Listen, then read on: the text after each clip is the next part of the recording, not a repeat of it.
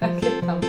A ver, que estaba contando, mucho del todo no se conecta, eh, que íbamos a hablar de las oposiciones y que como estuvimos hablando el otro día, al final es un tema muy amplio y pues como que tú llevas toda la razón, no da tiempo a tratarlo todo de golpe, en plan, a ver, por encima sí, pero no es lo suyo. Entonces he pensado que, como tú dijiste, mejor hacíamos dos o tres, según veamos de cómo vaya de contenido, así lo explicamos mejor. Y bueno. Claro, por mí ya sabes, yo encantada de venir. vale, que este es un programa de verdad. Bueno, eh, vamos a empezar un poco en plan. Hombre, hay que tomárselo en serio. Hombre, bueno, sí, eso está claro. Es que tú tienes un carácter más emprendedor que yo en esto de las. vale. Eh, ya está, ya me pongo seria. Es que no me tomo el café, estaba esperando a tomármelo ahora y entre la jaqueca y los nervios tengo la cabeza que parece que voy a cantar un tema, pero bueno. Eh, vamos a hablar un poco de esto, pero antes vamos a ver quién es Carla, que nos lo cuente, que está aquí de extranjero. Y nada, yo decir que a Carla la conozco porque un, una antigua amiga mía me dijo, mira este Instagram que chulo, no sé qué tal. Cuando me metí, ¿cómo era tu arroba? Era Velarte, ¿me equivoco? Sí. Y es que me, me recuerda a un, a un amigo mío que tiene un grupo que se llama Velarde, entonces me, me rayo.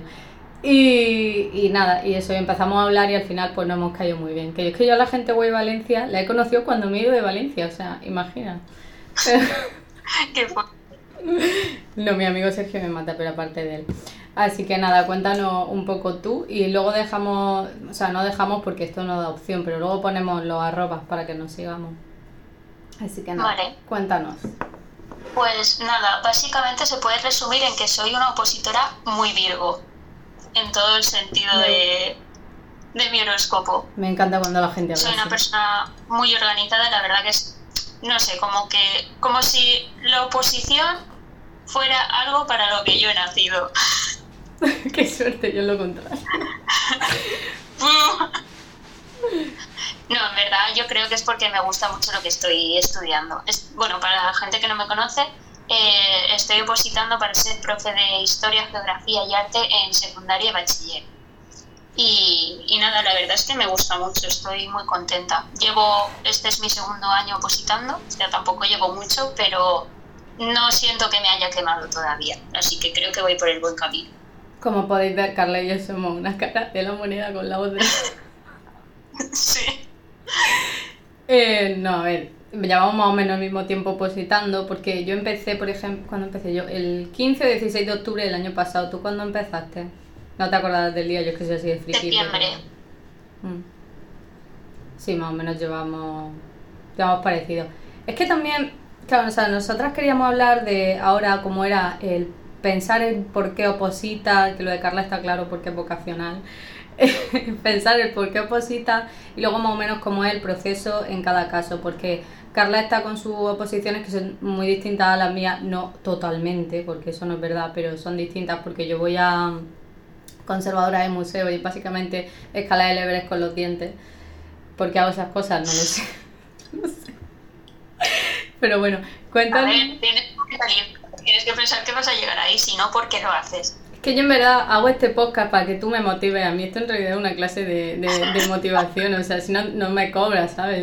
La clase de, de coaching, o sea, es gratis. No, em, vale, entonces cuéntanos cómo fue.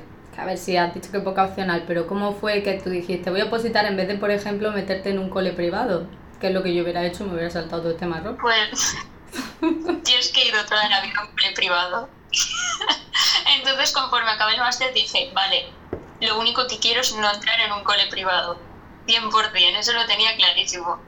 Dios, pues yo, yo fui a un cole privado también. Es un poco por, vocacional, en realidad. Yo no, nunca había pensado en ser profesora y si lo había pensado, había mm, de pequeña quería ser profe de inglés.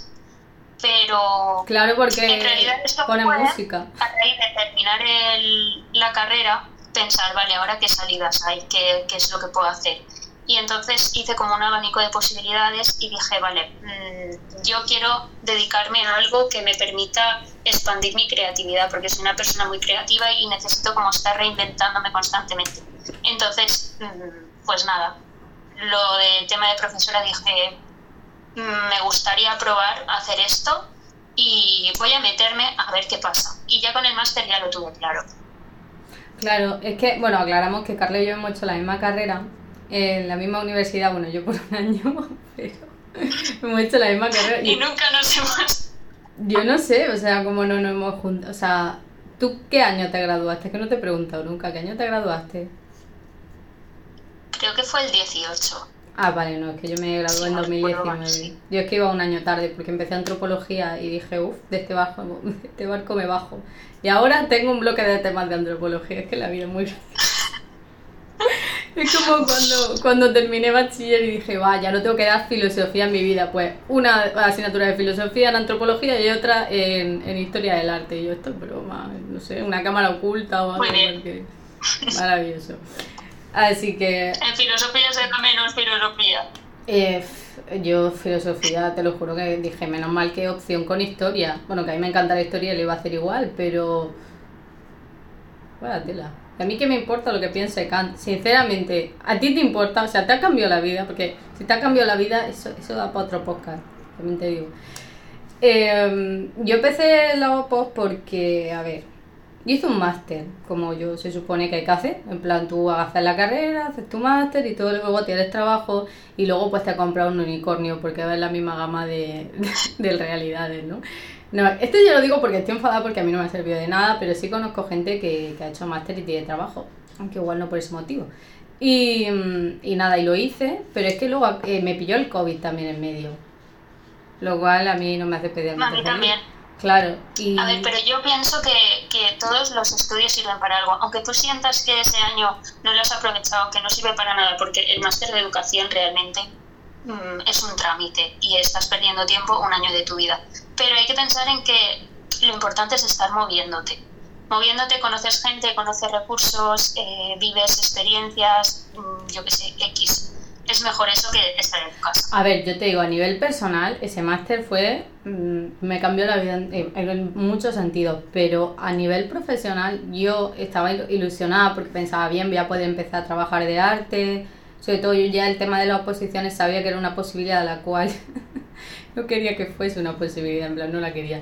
Entonces digo yo, pues un máster privado, que encima era privado, digo, mm, tienes trabajo seguro, porque la gente que conocía que había hecho máster privado tenía trabajo. También estuve en un privado porque en lo público no me cogieron, pues lo voy a confesar. Y dije, bueno, una por otra. Pero pilló el COVID y luego hice prácticas, pero ya sabes que la gente, bueno, en cultura no se suele contratar, más que nada porque tiene a 20 becarios para un mismo puesto y te lo van a hacer gratis. Y te van a trabajar con las mismas ganas o más, porque te ponen todas las ganas de alguien que trabaja, pero que encima quiere que le contraten, o sea, está trabajando de verdad. O sea, que un follón. Y luego dije, bueno, pues me puedo apuntar a posiciones. Y yo estaba súper perdida, porque digo yo, mm, ¿y qué oposiciones hago? Porque claro, o sea, si yo, por ejemplo, quisiera ser profe, lo tendría claro como tú, mi amigo Sergio, que ha hecho el máster también en la Universidad de Valencia. Él ha hecho tu... O sea, él, le conozco de la carrera. Y ha hecho allí también el máster de magisterio, lo está terminando ahora. Entonces, bueno, vale, lo tienes claro, hace ese máster y bueno, mi hermana también le ha pasado eso. Pero yo no tenía claro qué iba a hacer, o sea, y me, me metí ah. pues en todos lados, en Emagiste, en Google, en plan, ¿qué hago con mi vida? No, pero en plan, oposiciones de arte o cosas así. No sé por qué no he hecho las oposiciones de correo, a veces lo pienso. Digo, podría hacerlas de correo, son otro tema. Pero, pero bueno, ya estamos aquí. Así que yo creo que la, la dicotomía que hay es o te encanta tener un trabajo en mente como te pasa a ti, como le pasa a una amiga mía que quiere ah. ser diplomática y la única manera que tiene son las OPOS, como mi prima que se ha hecho jueza, que también para sacarse esas posiciones tela. Y, y luego estamos el, el, seco de personas que, que, entran de rebote en las oposiciones como, como cuando entras de rebote en una carrera. ¿A ti no te pasó? Porque nuestra carrera es muy de rebote. De que alguien de repente diga, tengo un 6 y medio, ¿dónde me meto? Y dicen, pues arte, en plan... No, la carrera sí la tenía clara, lo que no tenía claro era, era un poco la salida después, pero claro, es que tía, yo pensaba dentro de cuatro años y un máster, no pueden pasar cosas. La verdad es que era algo que no pensaba.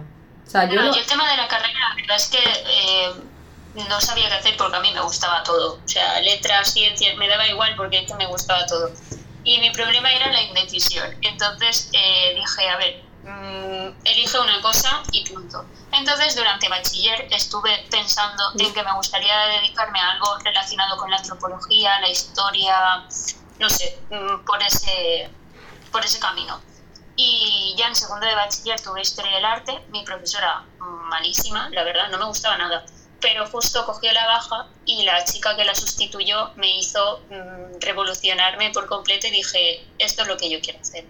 Tía, yo hago historia del arte porque mi profesora era eh, la mejor del mundo, se llama Mónica, y, ella había estudiado en Almería una carrera que se llama Humanidades, porque aquí no hay historia del arte y siempre estaba diciéndonos las ganas que ella tenía de haber estudiado historia del arte y no pudo estudiarla porque implicaba irse a Granada y no, no pudo irse. Entonces siempre decía, si podéis estudiar historia del arte, no sé qué. Si la daba con tanta pasión, como con tantas ganas, que decía, esto tiene que ser mucho más interesante de lo que pone en el libro. Y al final te pica, o sea que al final el libro es un tocho así, yo no sé el tuyo, pero mira un tocho, que yo mire eso el primero del curso y digo, oye, esto. Luego había fotos así de grandes dentro y dices, bien, esto me gusta. a mí cuando vienen con dibujo, sí, no, sí, sí, totalmente. Y no sé, o sea, yo creo que al final te marcan mucho los profesores a la hora de elegir la carrera. Sí.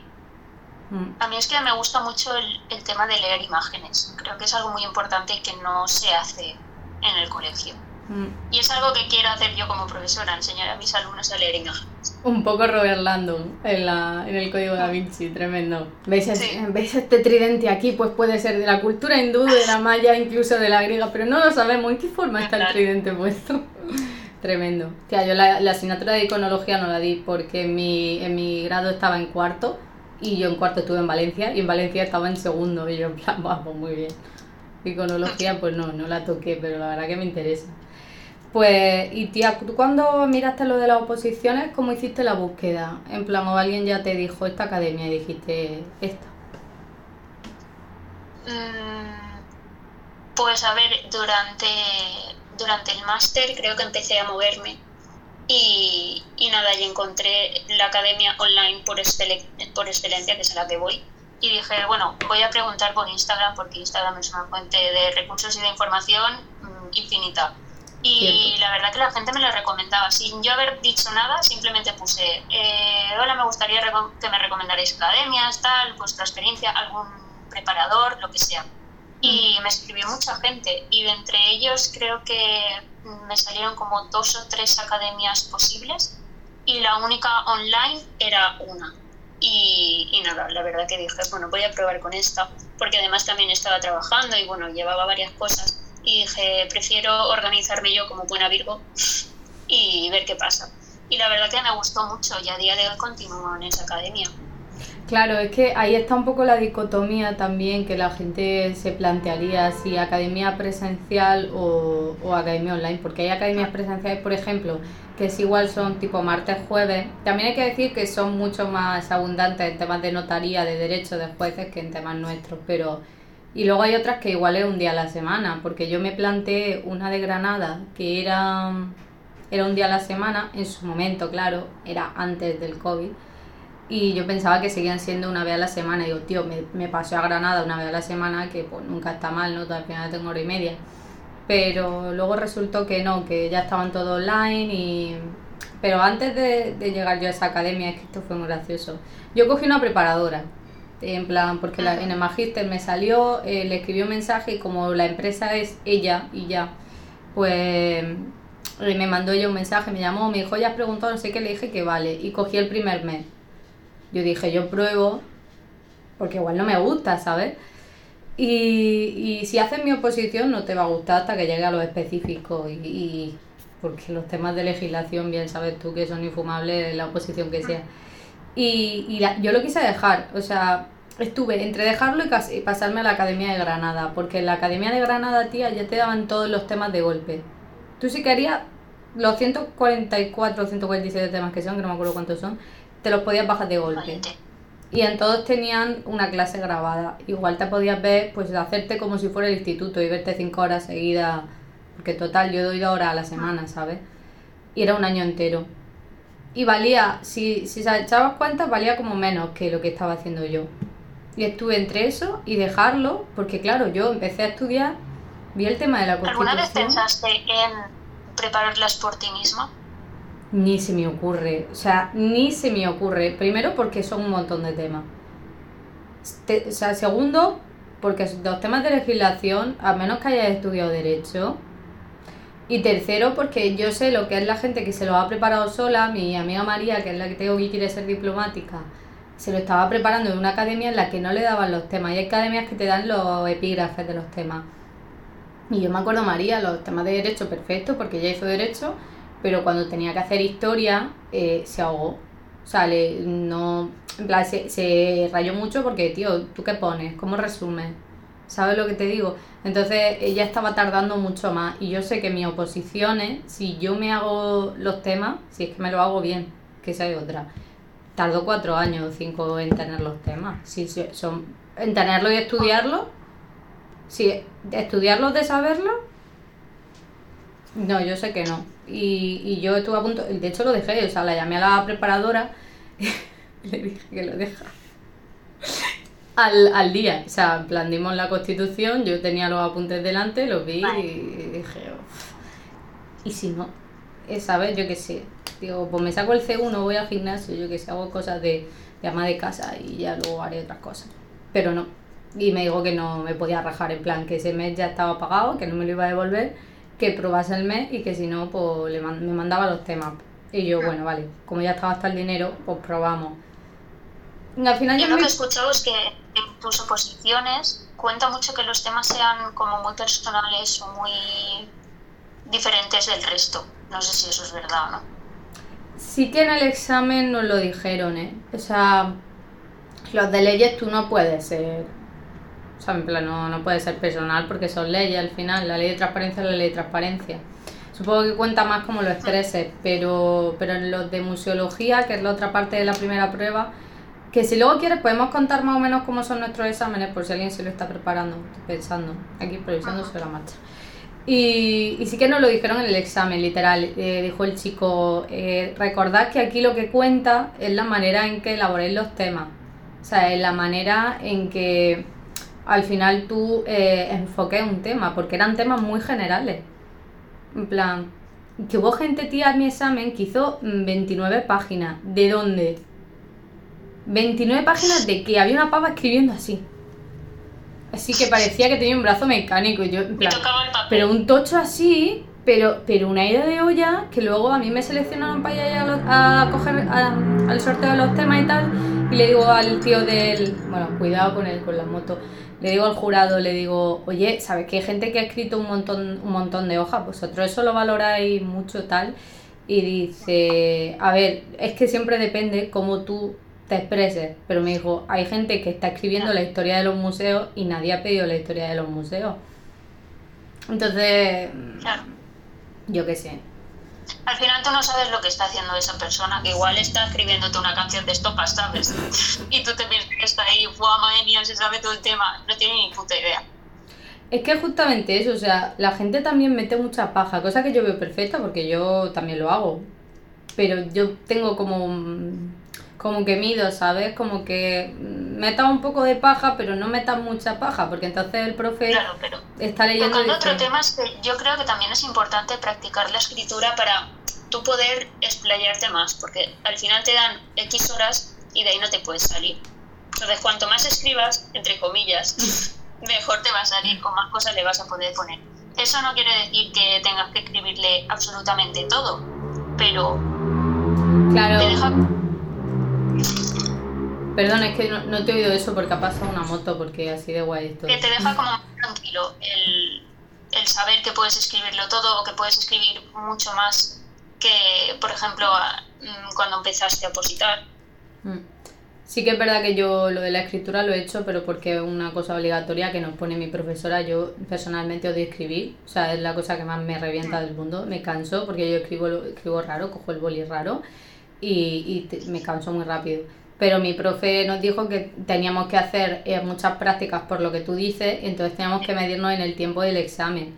En, los temas de derecho que tiene hora y media parece que es mucho, a ver si no te lo sabes un montón, ¿eh? que hubo gente que paró de escribir pronto, pero si, no, si te lo sabes te agobia, porque yo ha habido veces que me he quedado que me han faltado partes, porque no he llegado, o sea, que no llega. Claro. Y esa es la movida. Pero yo me acuerdo un día que me dijiste, tú estoy practicando la escritura y tal. Y me dijiste, me caben 3.000 palabras o algo así. Yo, con el reloj este imaginario pensando, saca lo calculador imaginario pensando, ¿de cuántos son 3.000 hojas? Son como, o sea, 3.000 páginas, 3.000 páginas. Vamos a empezar a ver. 3.000 páginas, vamos. 3.000 páginas no. Eh, las 3.000 palabras son como 10 folios de ordenador o algo así. Somos como 10 o así. No, que va, que va. 3.000 palabras creo que son unas 7 u 8. De todas formas, yo no escribo 3.000, yo escribo menos. Lo que pasa es que me he fijado los temas en 3.000 porque es mi objetivo de llegar a poder escribir en dos horas 3.000 palabras.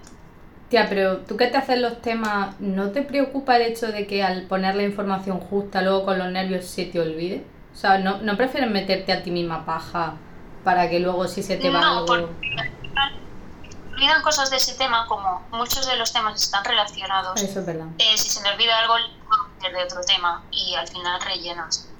O sea, rellenas Mm. pero para bien, con cosas que tengan sentido y, y que se relacionen. Claro. Además, casi eh, tardar una hora y media en hacer mi examen, aunque haya puesto poco, pero poder repasarlo, poder revisar, poder corregir ortografía, eh, añadirle algún comentario extra. Prefiero eso que llegar justísima al último minuto de examen. Claro, entonces yo estoy pensando, ¿tu academia cómo es? En plan, ¿tú te, te dan los epígrafes de los temas o simplemente te dan el tema? ¿O cómo te hacen? O sea, ponme de ejemplo un tema, cómo lo desarrollas, el tema que quieras. Te, te dan las dos cosas, porque al principio del tema tienes como un índice, un guion Mm. de lo que tiene que llevar ese tema. Entonces ya los van desarrollando por subtemas y yo lo que hago es comparar este tema con otros que hay en internet, con bibliografía de la biblioteca, con varias cosas, entonces me hago mi propio, mi propio tema. Además, en los temas de arte mm, saco casi siempre cosas de, los apuntes de la carrera. Yo he estado últimamente, como, como ya estoy dando temas tipo el barroco o cosas así, me cojo mi libro de segundo bachillerato y estoy estudiando la imaginería barroco, estoy estudiando el Cristo de la Clemencia de Martínez de Montañés y tengo el Cristo delante. Entonces yo estoy memorizando mirando al Cristo, digo, vale, cabeza ladeada, tal, y yo me muevo, me muevo como se mueve la figura, porque así se me queda en la cabeza, ¿sabes? Tengo el apoyo visual. Mm. De hecho, el otro día estaba estudiándome la cueva de Altamira y dije, calla, si en el libro este también sale la cueva de Altamira, porque yo tenía prehistoria pero no la di porque no entra en, el examen de selectividad. Y la tenía ahí, digo, sí, pues toma, ábrete la, techo de los, poli, de los bisontes. Lo tenía ahí, yo mirando eso y mirando los apuntes así. Pero tía, yo no ¿Y tú sería... cómo te organizas? O sea, ¿cómo... mm, Me interesa saber cómo empezaste con la oposición, cómo te organizaste al principio y cómo dijiste, vale, esto no me funciona, me organizo de otra forma, porque yo creo que a todos nos ha pasado. A mí me parece como eso lo más complicado, el pillarte tú a ti mismo. O sea, yo siempre digo que somos autónomos, pero no cobramos. O sea, tienes todo lo malo.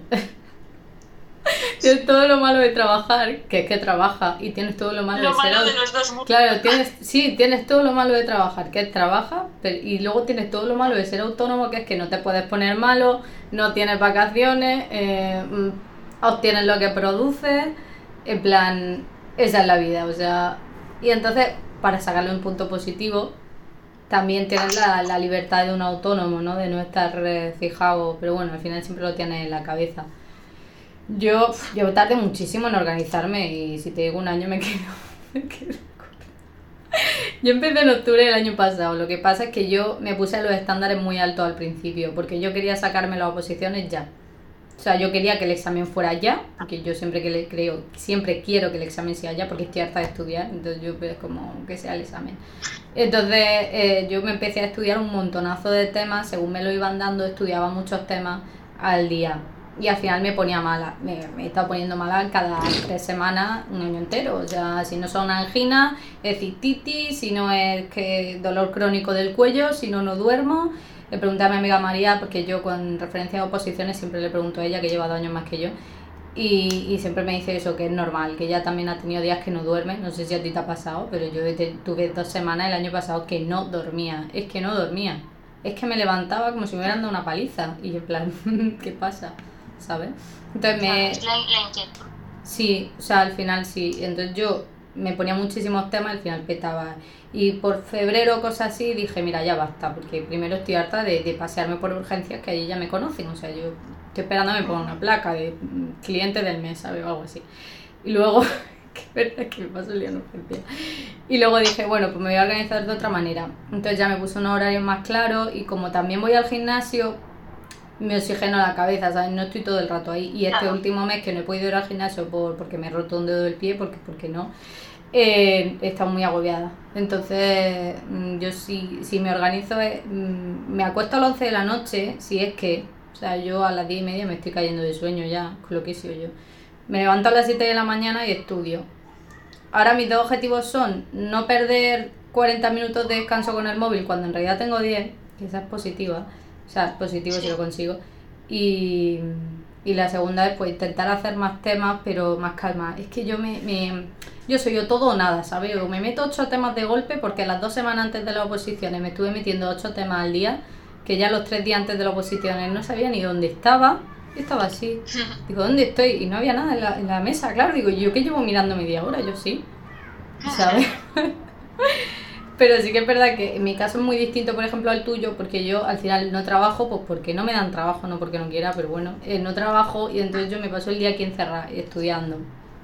Y esa es la movida. Como es que, en mi caso hay dos cosas clave. Una es que como estoy trabajando, quieras que no, tengo unos horarios muy fijos para estudiar y hay días en que si me salgo de esos horarios no estudio. Entonces, eh, digamos que tengo que seguir sí o sí esa rutina. Y luego, por otro lado, es que empecé a escribir un diario de oposición que la verdad que me va muy bien para cuando estás con el overthinking. Es decir, me preocupa tal, o ahora mismo no sé si estoy haciendo lo correcto, si estas son las oposiciones que debería hacer, si lo estoy haciendo bien, si mal. Todo lo que te preocupa lo plasmas en, por escrito y te desahogas. Y yo hay veces que no podía dormir, me he levantado a las 3 de la mañana, lo he escrito todo y me ha costado y me he dormido, vamos, del tirón. O sea, yo lo recomiendo de verdad a la gente que va a opositar que se hagan un diario. Yo lo he intentado te lo juro, pero porque en mi libro, uno de mis libros de autoayuda ponía que tenías que escribirte en tres frases cómo te ha ido el día simplemente por oxigenarte y tengo tres frases. En plan, soy incapaz de seguir un diario, lo he intentado toda mi vida y soy incapaz, tía. No, no me funciona el decir voy a escribir todos los días. Simplemente cuando tú sientas la necesidad de hacerlo. Es que luego lo leo y me deprimo, ¿sabes? Tipo, hay gente que dice lo leo y pienso, wow, qué lejos he llegado, ¿sabes? Pero al revés, porque eh, al final, conforme vas creciendo, vas evolucionando. Y cuando lees cosas que te pasaban antes, dices, coño, ¿cómo lo he superado? Y ya no pienso igual, o esto lo he mejorado mucho. No, o sea, yo he tenido diarios, no de oposiciones, de escribir cosas, y el primer año de carrera me hice un diario de campo, entre comillas, y yo lo leo y digo, esta persona. es que me parto de risa, digo, esta persona. Pero, pero al final lo dejé a medias, pero gracioso. Te pones a leerlo y parece que va a pasar algo interesante, pero como dejé de escribir. Pues, o sea, ya sé lo que pasó porque yo me acuerdo, pero si alguien lo leyese diría, ¿dónde está la segunda parte? Pero, pero entonces tú, o sea, tú tienes un día que o sea, un horario para el día que trabajas y otro horario para el día que no, o todos los días trabajas algo? Sí. No, yo trabajo tres días a la semana. Entonces, los días que trabajo por la mañana eh, mm, suelo hacerme es que claro, a ver, aquí hay que contar muchas cosas. Porque el año pasado, por ejemplo, empecé estudiándome los temas de golpe. Me los daba la academia, yo los subrayaba, los estudiaba y ya. Y me di cuenta de que en la mayoría de temas no entendía qué, qué es lo que estaba pasando. Como que sí, yo los había resumido y me los estudiaba y te los vomitaba, pero no. La mitad del tema como me perdía. Entonces luego a la hora de repasar no, había algo que no hacía conexión porque ese tema me lo había estudiado pero no lo había comprendido. Hmm. Entonces, este año lo que estoy haciendo es repasarme todos los temas, pero los estoy rehaciendo a, mi manera, conforme yo te he dicho, de mirarme otros temas, bibliografía, tal. Entonces yo cada tema que dejo cerrado lo he estado buscando, informándome, investigando. Entonces ya a la hora de estudiarme ese tema, como que ya sé por dónde van los tiros. Entonces, eh, los días que no trabajo, me estudio los temas que ya me he hecho y los días que trabajo, rehago temas que todavía no he estudiado. No sé si se entiende. Sí, sí, o sea, sí, además me estoy acordando de tus stories porque tú hay días que pones, bueno, y los días que hemos ido juntas, entre comillas, las yo han arreglado, porque Carla y yo a veces que nos ponemos el, el Skype y nos mm. podemos ir a estudiar, eh, sí que hay días que dices, hoy estoy preparando temas, hoy estoy resumiendo, y otros días dices, no, hoy estoy estudiando tal. que al final tú tienes suerte, ¿sabes? Te puedes ir a la biblioteca. Yo es que estudio en voz alta y no sé por qué a la gente le mm. molesta, entonces claro, tengo que estudiar. Bueno, pero eso se entrena porque yo mm, antes en la ESO, incluso en bachiller, te diría que estudiaba en voz alta. Y un día dejé de hacerlo. Así, sin más, dejé de hacerlo. Yo lo he intentado, ¿eh? Yo de hecho, eh, cuando fue el día antes de las oposiciones, hace una semana, o sea, el examen fue el 17 de octubre, pues el día 16 fui con una amiga que me quedé en su casa, que ella también tiene misma preparadora y se presentó, y estábamos estudiando en la biblioteca, y yo ya la veía concentrada, en plan, está estudiando. Pero es que yo estaba delante de los miles de apuntes que me llevé, y eso que eran todos resúmenes y esquemas, ni siquiera eran temas de verdad, y estaba así, y yo intentaba como, como tienen la mascarilla, pues lo decía como muy bajo para ver si me resonaba, pero yo sentía que todo el mundo me estaba mirando, mira que la María Zambrano es grande, yo mirando así, yo no, por favor, tal, y me estaba viendo muy nerviosa, y al final simplemente pasaba rápido la hoja y hacía como que estudiaba, digo, pero es que no estoy estudiando nada porque yo necesito oírme, porque es que si no me pongo a leer y me pierdo, en plan, me, me pongo a imaginarme una historia, si ya con los libros normales me pasa, que me monto mi propia película de lo que estoy leyendo, de los apuntes ya... No puedo. O sea, yo, yo es que hablo interiormente. Tienes una voz interior. sí, mi voz interna es la que está recitando ahí lo que voy leyendo. Sí, tía, si ayer vi... A ver, en mi caso también es que estudio mucho haciéndome esquemas. Mm. Como que tengo una memoria muy, muy visual. Yo eso lo hacía de pequeña, me intentaba acordar exactamente la página en la que estaba escrito no sé qué y veía las fotos de la página del libro, pero no veía las letras, las veía borrosas yo hacía así, pero no veía Eso es el astigmatismo. Sí, porque yo, yo he estado ciega desde, buah, desde segundo de la ESO. Pero, pero no en mi cabeza, como que las imágenes. O sea, yo tengo una, una memoria muy visual, pero en cuanto a imágenes. O sea, yo, yo las pelis te las puedo recitar de memoria aunque las haya visto una vez me, o sea, me, acuerdo de todo. O sea, tengo una memoria para las imágenes muy bruta, para lo visual, pero para lo, lo escrito tipo libro, puedo estar dándole vuelta un rato hasta que consigo contarte lo que he leído. O sea, y yo lo he disfrutado y lo he leído y lo he entendido, pero no me acuerdo. Y con los apuntes, pues, por eso recito en voz alta, porque yo sé que de los libros no me acuerdo mucho porque me pierdo en mi cabeza. Hay como un trastero por aquí detrás, por ahí me pierdo. Entonces, pues eso es lo que me pasa. ¿Y tú cuando trabajas y estudias, cómo haces para organizarte ese día? Pues nada, por la mañana me levanto y digo, tengo que hacerme este tema. Además es que los días que no tengo que estudiar, que solo es de hacerme el tema, eh, como que estoy de tranquis mm. en casa, si me apetece estar en el sofá, en el sofá, si no en la cama, me voy leyendo los temas, los subrayo, tal, y luego ya con el Word me pongo yo ahí a, a resumírmelo. Pues mira, de este de este libro me saco esta página o esta frase o este párrafo, de este no sé qué tal, y así me lo voy montando. Y cuando ya me he hecho un tema rollo largo de 12 páginas y ya sé mm, todo lo, lo, que se refiere a ese tema, digo, vale, ahora es hora de resumir. Y entonces cuando ya voy cambiando frases, voy aportando cosas, voy suprimiendo, voy, mm, voy haciéndomelo hasta que se me queda en 3.000 palabras como mucho. Te quedan a ti preciosos los los temas, las historias que pone, digo, es que me, me recuerda esas fotos de, de, Pinterest que yo vivo ahí. Es que, a ver, si tienes unos apuntes bonitos, luego el estudiar no se te hace tan pesado. Ya, eso me pasaba a mí, que en todos los temas, en cualquier lado metía una referencia de los Simpsons, metía un fotograma de los Simpsons y yo ya me acordaba. Y yo hay temas que estoy estudiando y digo, ¿por qué no podré meter aquí esta foto o a este capítulo exactamente este frame? Porque en mi cabeza mm, hay referencias de los Simpsons para aburrir. Y he aprendido mucho con los Sims. Animo a la gente a que preste atención porque se aprenden muchas cosas. Y, yo ponía, tío, cuando estaba, por ejemplo, en arte después de 1945, hay de referencia, bueno, aparte del episodio de, de eh, ¿cómo era? Papá y el mamá y el arte de papá, que es el que Homer está con todos los pintores así de los años 60-70, ahí pues también otro movimiento muy guay como el beatnik, que cuando yo estaba con el movimiento beatnik, pues poniendo a los padres de Flanders, a un fotograma donde están tocando el tambor, claro, entonces yo ya relaciono, como yo me acuerdo mucho de las imágenes, digo, este episodio fuera con esto. Y ahora con, la, con los temas que estoy tentada de imprimirme cosas de estas y ponerlas con un imperdible por delante, o sea, con un con un clip, ponerlo ahí y decir, vale, es, la, es el, el fotograma este, ya me acuerdo, para decir los temas. Es que me parece que las imágenes, en plan, aparte de las que nosotras nos estudiamos, poner una imagen que te recuerde es muy. Bueno, es una técnica, creo, de estas de recordar. Como la de las palabras. ¿Tú alguna vez has usado esa técnica que hay gente que le pone como a los párrafos, le pone una palabra al lado. Entonces cuando se acuerda de la palabra... Eso me da fatal.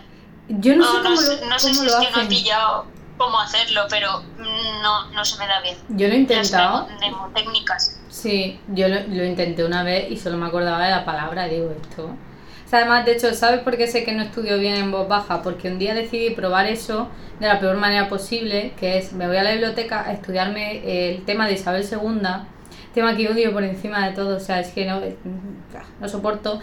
Dije, voy a estudiarme eso y me voy a la biblioteca.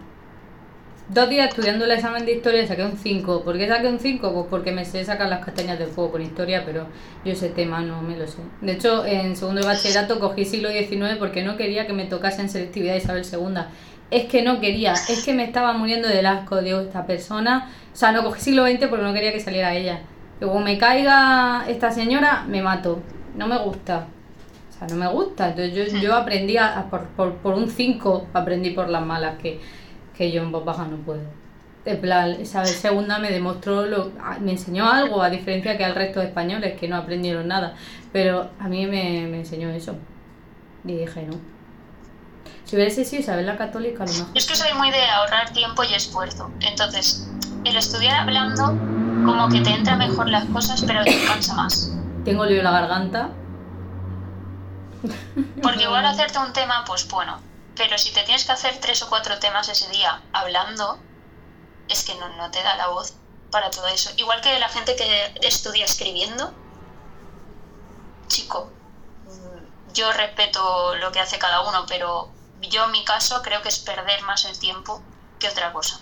Sí que es verdad que a veces cuando... Yo, ¿eh? Pero a veces es verdad que cuando escribes cosas sí te acuerdas mejor porque lo has escrito, pero yo creo que también es una técnica muy ocasional. En plan de hacerte un esquema, o sea, yo me hago muchos esquemas muchas veces porque necesito tener las cosas así muy claras, soy muy virgo en ese sentido. Claro, pero copiar exactamente lo que estás estudiando 80 veces. Uf, no puedo. No, porque implica escribir, yo lo odio. Claro, a mí no, ahí no me pilla. eso. A mí no me pilla ahí. Pero sí que es verdad que lo de estudiar en voz alta, eh, yo creo que es un deje malo, pero creo que es un deje. Pero es que justo el otro día en Instagram estaba eh, pasando stories y una de estas de publicidad que te sale me sale... eh, ¿Por qué crees que estudiar en voz alta es la mejor técnica de estudio? Es mentira. Métete en mi TikTok y averigua por qué lleva haciéndolo mal un montón de tiempo. Digo, mira, hemos llegado muy lejos para cambiar ahora de idea.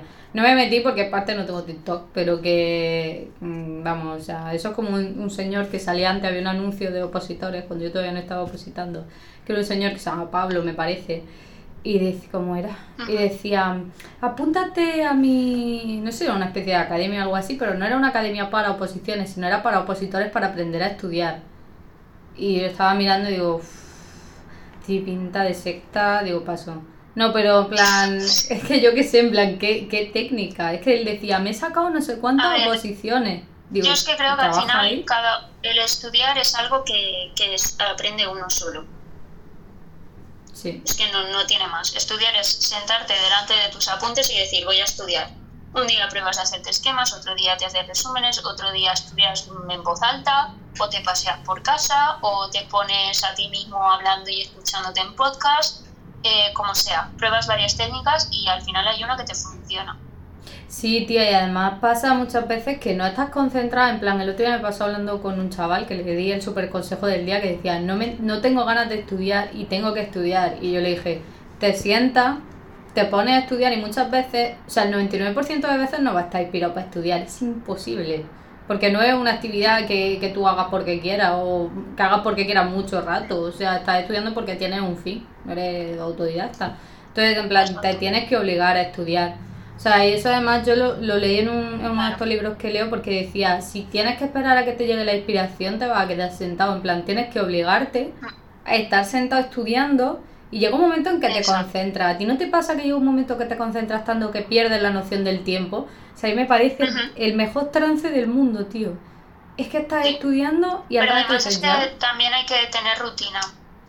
Es súper importante eso. Porque mi novio, por ejemplo, también es opositor y, y vamos, es muy mal estudiante, siempre ha sido muy mal estudiante. Y siempre me decía, es que yo no sé estudiar, es que a mí estudiar se me da muy mal, es que tal, hasta que al final se obligó y, y empecé a tener una rutina y cada vez te cuesta menos sentarte y Mm. ponerte a estudiar.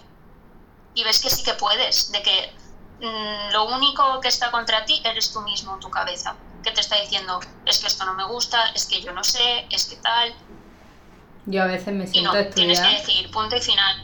Me pongo y hasta de aquí dos horas no me levanto. Y en esas dos horas, si no has hecho nada, pues tú sabrás.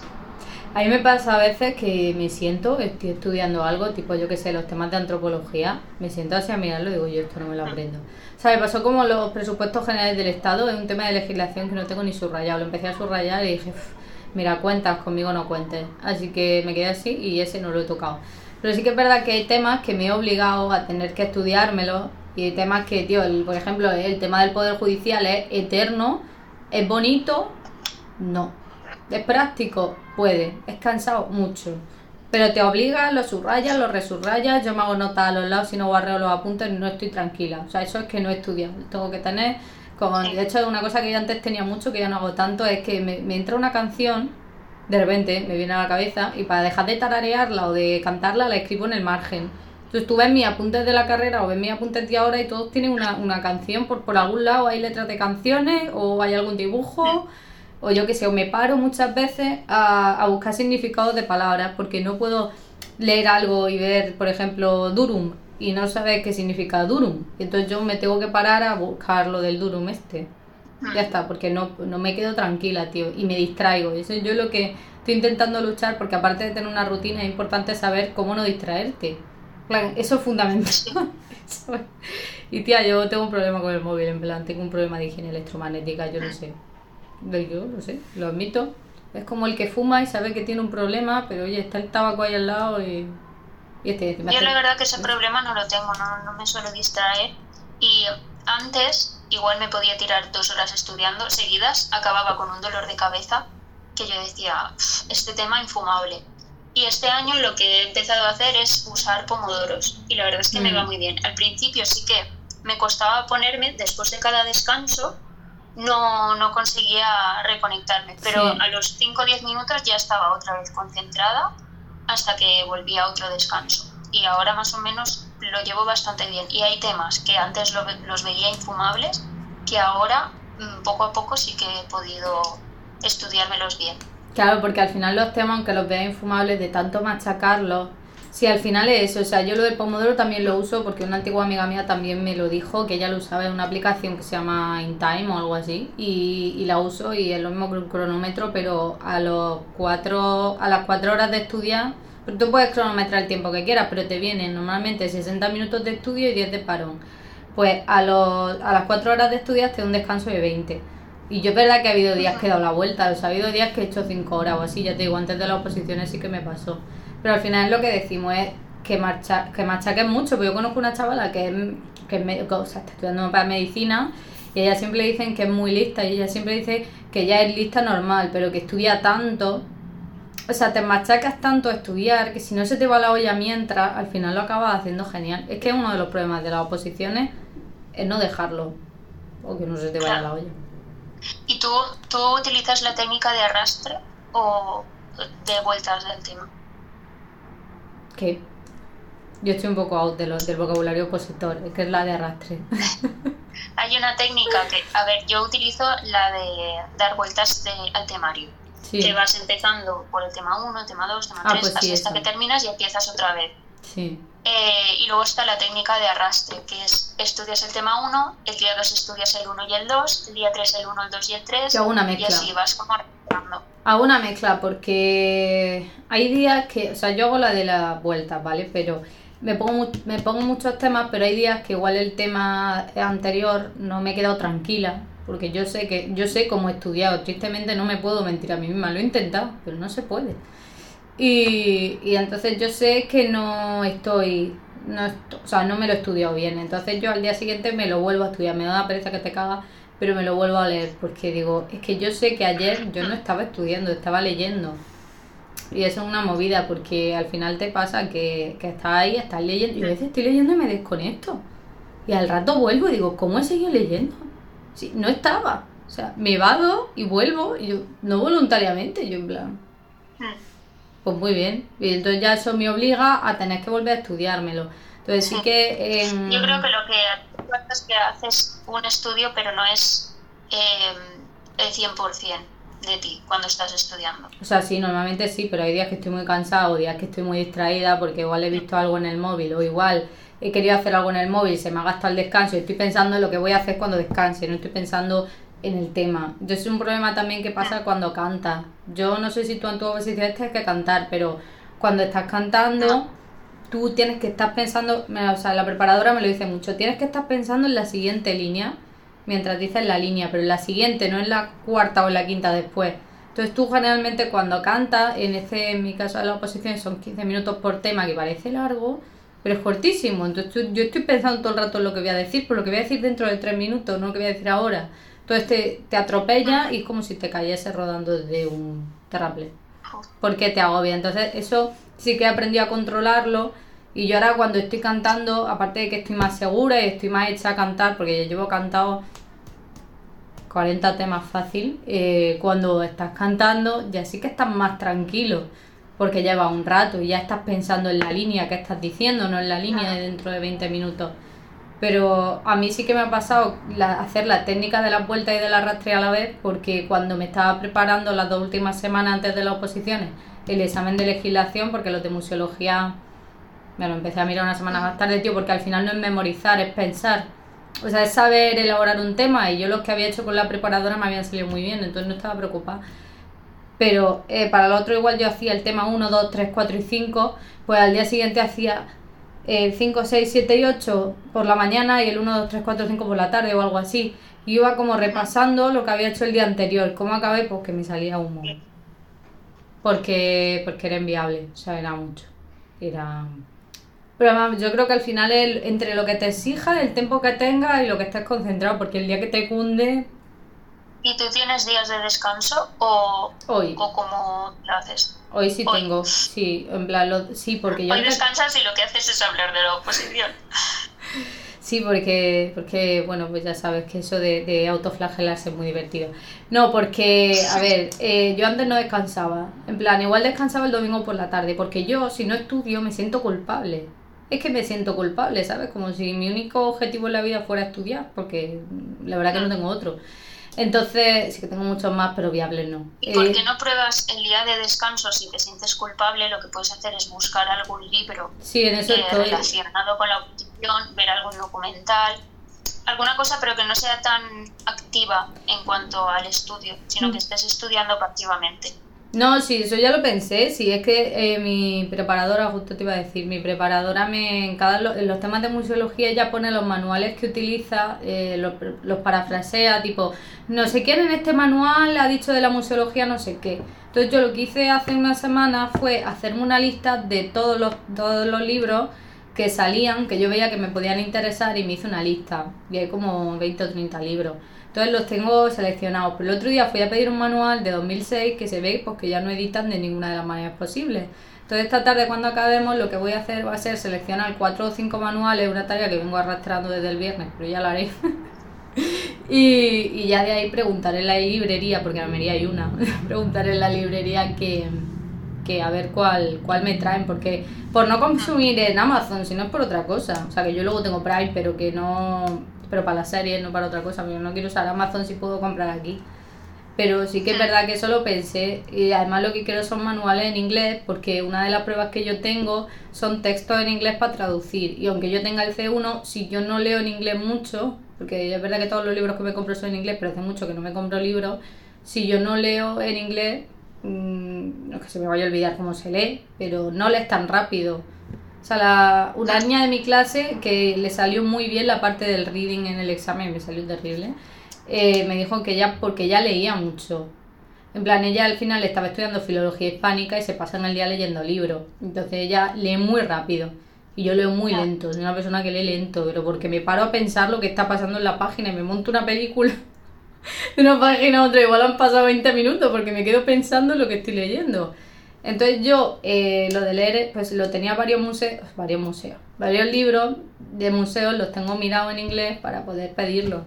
Porque ya que estoy hago las dos cosas, ¿sabes? Porque a nivel de listening, pues si hubiera una prueba de listening te digo, ah, pues, vale, pero no hay. ¿Tú tienes prueba de idioma en tu APO? No. no, nosotros lo que tenemos es programación, que es cuando, cuando siento que no, por lo que sea una semana, no estoy centrada o siento que me pongo a estudiar y no me concentro, pero no en 10 minutos, es que en una hora y media no me he concentrado y yo sé que ese día no voy a estudiar nada. Por mucho que lo intente, porque hay días así, queramos o no. Entonces, eh, lo dedico a hacer programación que básicamente es eh, prepararte todo un curso escolar, todos los temas de ese curso, los exámenes, la legislación, bueno, todo. ¿Y todo eso lo hace, todo eso lo hace en un día, tía? En un día hace todo eso. Día, ¿no? Digo. Que va. No, eso es una preparación muy grande. Entonces, cuando siento que no tengo la cabeza yo para estudiar, eh, empiezo a hacer programación. Porque siento que así estoy haciendo algo más práctico que no requiere de estar memorizando cosas. Yo cuando, cuando acabé los temas específicos sí que empiezo con temas parecidos de programación, porque la cuarta prueba de mi, de mi este, lo decimos cuando digamos cómo son, pero vamos, la, última prueba que yo tengo son varios ejercicios prácticos muy distintos entre sí, te puede tocar perfectamente organizar una exposición y no sé si eso te lo dejan llevar o sea, si lo dejan llevar por adelantado, te dicen allí mismo, oye, ¿qué se necesita para organizar una exposición? O mm, cómo organizarías tal evento, ¿sabes? Y entonces tú te quedas un poco en plan, bueno, ahora ponte a contratar. O sea, yo tengo algunas nociones porque hice un curso de gestión cultural y porque en el máster también he dado, pero me parece un marrón, en plan las partes prácticas, que a mí me gustan más porque eso implica no estudiar, pero que me parece un marrón. Vale, entonces vamos a contar un poco cómo son los exámenes. Cuenta tú primero cómo es el tuyo. En mi caso es una, una parte teórica en la que te salen, creo que son de 3 a 5 bolas dependiendo de la comunidad autónoma. En la mía creo que son 5 y de esas 5 tienes que elegir una para desarrollar el tema. Te pueden salir de geografía, historia o arte. Y luego está la otra parte que es eh, los prácticos, en los que te salen tres prácticos, uno de cada ámbito y ahí no puedes elegir, te puede salir, yo qué sé, cualquier cosa en cualquier momento histórico de cualquier lugar del mundo y lo tienes que desarrollar. Y después, cuando ya superas la parte teórica, tienes la parte didáctica, que es la de la programación, que te presentas frente a un tribunal y no sé exactamente los tiempos como son, pero yo diría que es la mitad de la parte explicar la programación entera, la de todo el curso, y luego te salen también tres bolas si no me lo estoy inventando, a elegir una. Y de esas bolas son en los temas de tu programación. Tema 1, tema 2, tema 3. Y tú eliges el, de esas tres, pues el que más te apetezca. Y la desarrollas. Pues haría estas actividades, el examen sería así, eh, la atención a la diversidad, todo eso. Tía, me parece, me parece muy heavy cómo hacen las oposiciones. Es que estoy súper segura que la hacen así de liosa porque la gente se raje, en mi opinión. En plan, las oposiciones son, son como un campo de minas, como yo qué sé, como saltar 40 zancos, luego hay una mina aquí, luego hay aquí hay un poco de alambre de espino, no sé, en plan ya ves tú cómo te lo saltas.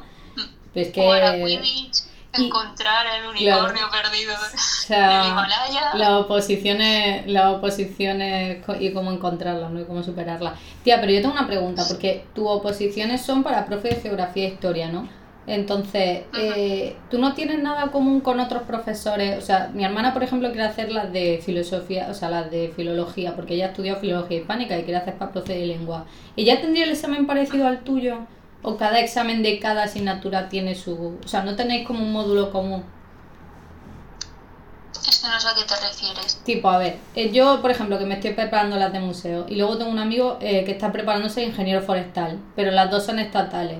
Entonces, mi amigo Carlos y yo tenemos los mismos temas de legislación, exactamente los mismos temas hasta que llega a lo común, pues tipo constitucional, eh, administrativo y luego cada uno... Nosotros estudiamos igual la programación pero también sería diferente porque cada tú das a lo mejor inglés y yo doy historia, entonces los objetivos son diferentes, las competencias a lo mejor sí que se pueden parecer, eh, las actividades obviamente van a ser distintas también, la forma de evaluar, o sea, puede haber mm, cosas parecidas, la legislación es la misma, porque es la que es, pero cada asignatura es un mundo. Y luego los temas que yo estudio son solamente sobre mi, materia. Yo no estudio nada de legislación, por ejemplo. Claro, no, si yo suponía que tú tenías temas específicos tuyos, pero ya yo hablaba pues eso de legislación o si por ejemplo había algunos temas que fuesen sobre educación. Claro, no, no tengo por ejemplo nada de pedagogía ni nada. ¿No tienes? Los temas míos Ah. son geografía, historia y historia del arte. Ya está. Mm, Claro, yo pensaba que igual teníais pues eso, legislación y algo de pedagogía porque... No. mm, vale.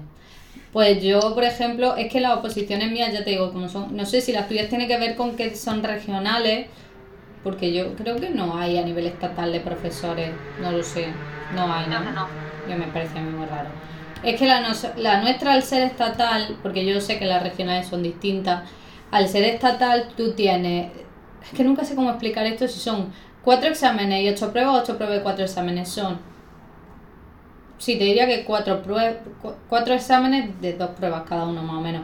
La, prim- eh, la primera que yo lo hice el otro día son eh, de legislación, que son 27 temas, que tienes constitucional, tienes administrativo, todo eso.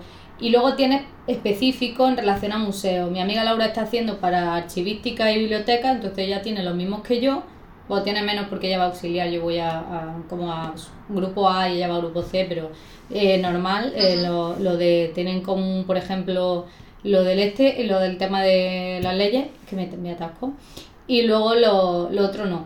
Y luego tenemos el te- los temas de museología, que son temas que te hablan pues sobre los museos, sobre, pues yo qué sé, cómo surge la noción de museo, los tipos de museos que hay, cómo se hace la organización interna de los museos, tiene el sistema DOMUS, que es infumable, yo ese tema, sistema DOMUS de documentación a mí ni me lo presentes, pero no lo quiero ver. Y entonces te hacen preguntas, pero los te- mientras que los temas de legislación, como por ejemplo la ley de transparencia o la ley de procedimiento administrativo común, es lo que es y no te puedes y no te lo puedes inventar, o sea, te puedes tirar un triple, pero bueno, ya verás tú. Yo no lo hago porque no, no quiero quedar en ridículo. Y luego eh, cogen y te preguntan los de museología y eso sí que es lo que tú dices, que es muy importante y valoran mucho, es la manera en que realiza el ensayo.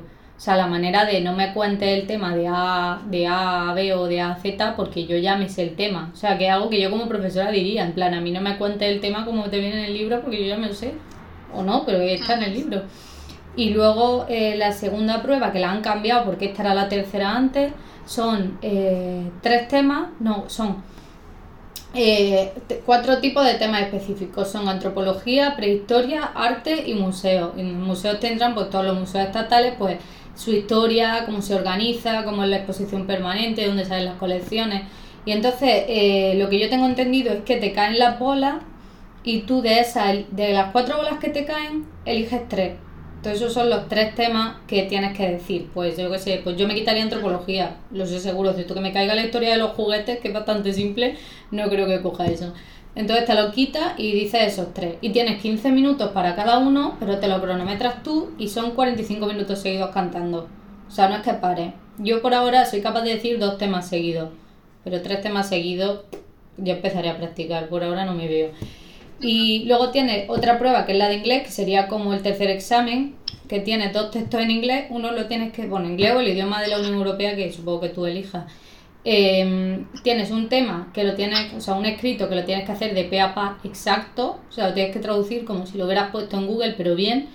Y el segundo es más eh, general, porque son textos tipo, como sé, el del general que yo he hecho, que he practicado es The Cultural Heritage de, of the eh, European Nation, entonces te sale como un catálogo de pues de todo lo que bueno que tiene la cultura que tiene dentro de la Unión Europea. Entonces eso tú no lo tienes que hacer de pe a pa, pues igual tienes que decir, pues en el punto 1 que hablan sobre los restos romanos, pues te están contando esto.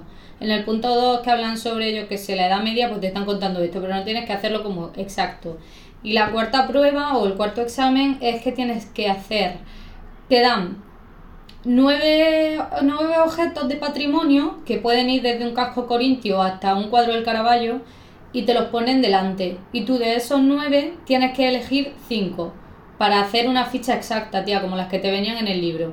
De decir, es, este es el título, este es el autor, este es el año, que eso ya es para lotería, si te sabes el año. ¿Y, y esas pruebas las haces el mismo día? No, no, o sea, van muy separadas. Eh, la, de, la de legislación y museología la haces el mismo día.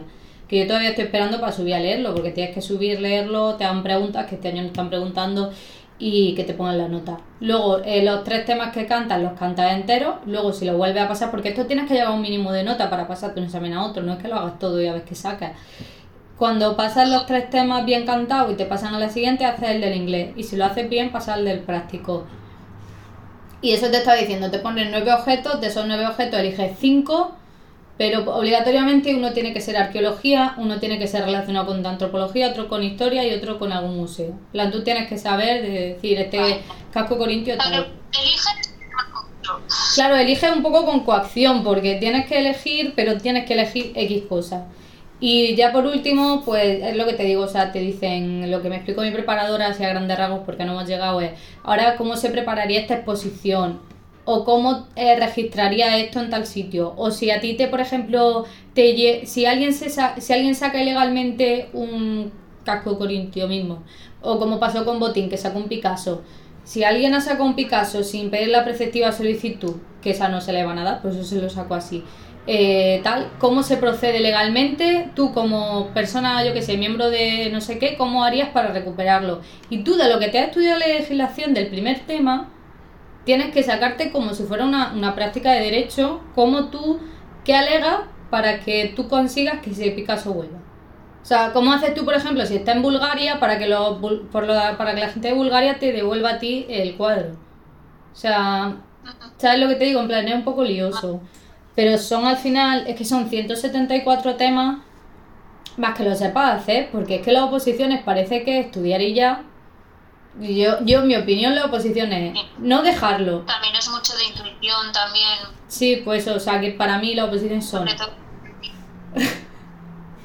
sí, digo que para mí las oposiciones son no dejarlo, tener suerte y que a los demás les vaya fatal. Sobre todo la última. Es muy importante que a los demás les vaya muy mal porque a ti te va mejor. O sea, aquí no, no hay caridad, o sea, es un baño de sangre. O sea, quien haya salido, ha salido, porque es que es una plaza, es que.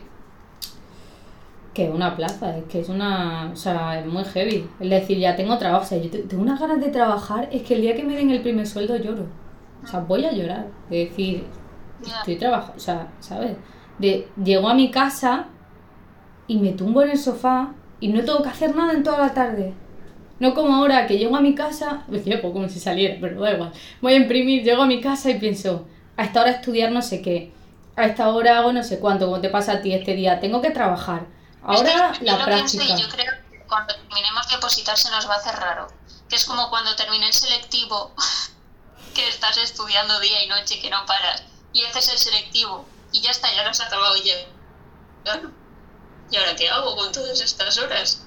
Sí, pasa, pasa un poco como con el TFG también o el TFM, que te están matando, te están matando a hacerlo y dices ¿Y ahora qué? Ahora tengo vida. Y ahora que, y ahora que no tengo, y ahora que no tengo una pila de apuntes así, ahora que no, que tú ves mi escritorio muy dices, ¿qué hago yo con este espacio?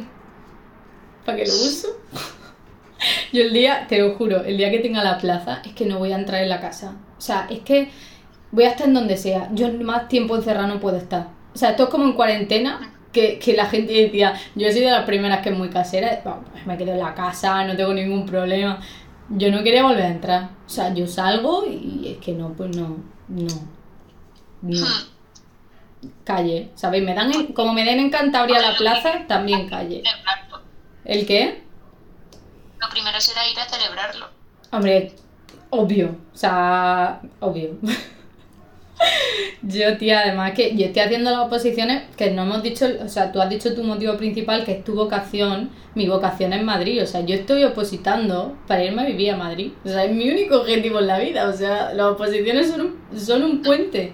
Entonces yo, el día que me lo den, tío, es que, yo qué sé, acampo en el Prado, ¿sabes? Me, me siento ahí en la sala del medio, me pongo debajo de las tres gracias y me echo a dormir, digo, a mí no me sacáis de aquí, en plan, no va a pasar. Es que te juro que ojalá, ojalá me saque la plaza. Yo sé que este año igual no. Fíjate que una cosa que, me pasó el otro día haciendo el examen, que tuve una epifanía. O sea, tuve una epifanía mientras hacía el examen, digo, esto es lo que quiero hacer. O sea, tuve claro haciendo el examen que lo que me tocaba hacer era opositar, tía. Algo que llevo un año opositando diciendo que estoy opositando porque no puedo hacer otra cosa, cosa totalmente cierta, no me voy a desmentir ahora, pero ahora ha cambiado las prioridades y ahora realmente sé que lo que tengo que hacer es opositar. Porque vi tan cerca la plaza. Es que estaba ahí, tía. O sea, es que estaba haciendo el examen y a lo mejor era el paso previo a tu nueva vida.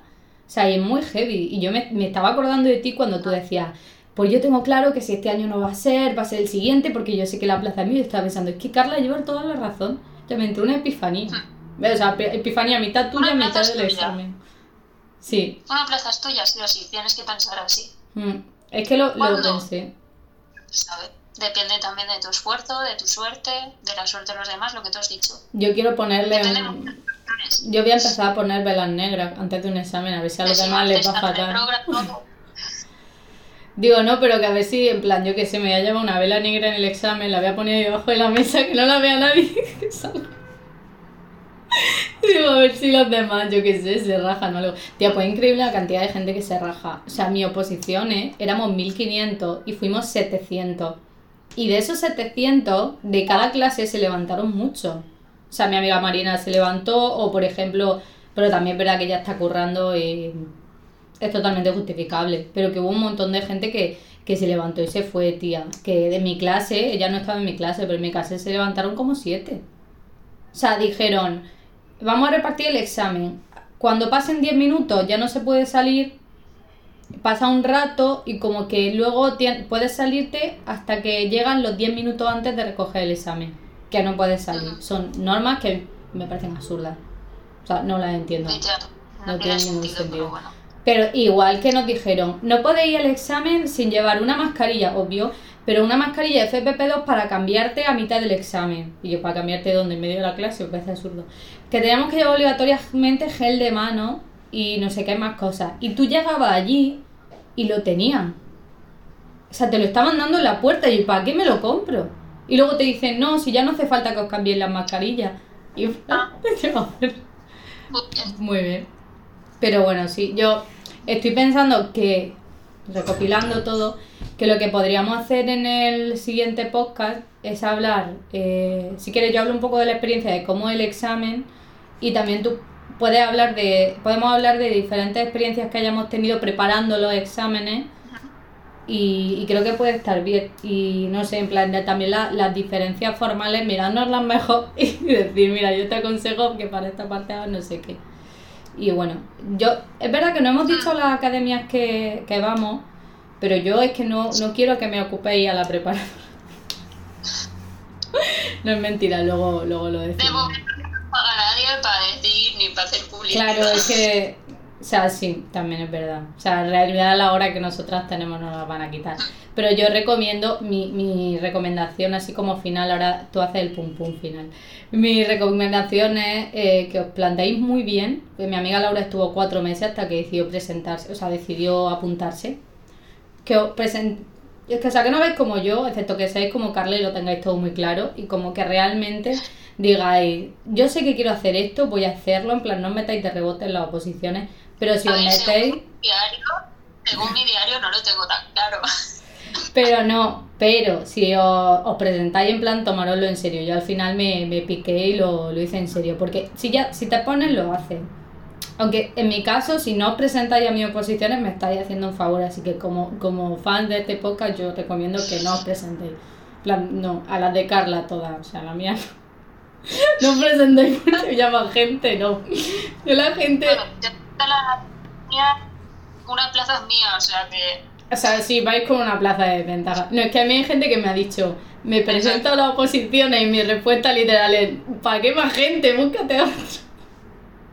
No te presentes a las mías, ¿y ¿para qué? O sea, son muy difíciles, no, no os presentéis, no os molestéis, y que no hace ninguna falta. Anda que no hay oposiciones bonitas. Eh, persona de correo a la que yo tenía que haberme presentado. Mi amigo David la está haciendo. Plan, no lo pensé, o sea, realmente no lo pensé. Yo, estás todo el día andando, haciendo culo, repartes cartas, conoces gente, yo lo veo súper positivo. Pero bueno, no, mi recomendación es que os lo penséis muy bien y que una vez que os pongáis, pues ya sigáis. Que repito, excepto que vaya ya la mía. En ese caso, de verdad, pensároslo muy bien. Y ahora, Carla. mi recomendación es que el primer año es un caos porque te enfrentas Sí. a todo lo nuevo. Entonces, eh, tener claro de que ese año es un año de toma de contacto para aprender y que muchas veces lo que vas a hacer lo vas a hacer mal, pero lo tienes que hacer, porque así es como se aprende. Entonces, mm, y, si, y mejor todavía si es a través de un preparador o una academia, porque te va a facilitar muchísimo las cosas en el tema de legislación, de cómo hacer tal, dónde buscar tal cosa, mm, no sé, los ejercicios y todo esto te lo pueden corregir. Es que eso es importante. Yo, por ejemplo, un fallo que le veo a mi preparadora, el único que, que le veo, es que no prepara los temas de inglés, por ejemplo. Entonces, eh, algo que la Academia de Granada sí hacía, madre mía, la luesta, que parece que estoy contando una historia de miedo. Em, sí. es que, tío, llevo todo el poco en la cara. Eh, no, que, en plan, mi preparadora no prepara inglés. Entonces, yo, la manera de preparar mi inglés, cuatro textos que me ha pasado para que los traduzca sin que nadie me los corrija y luego yo mm, leer, y leer, y leer, y, y, y ya está. Y no hay más.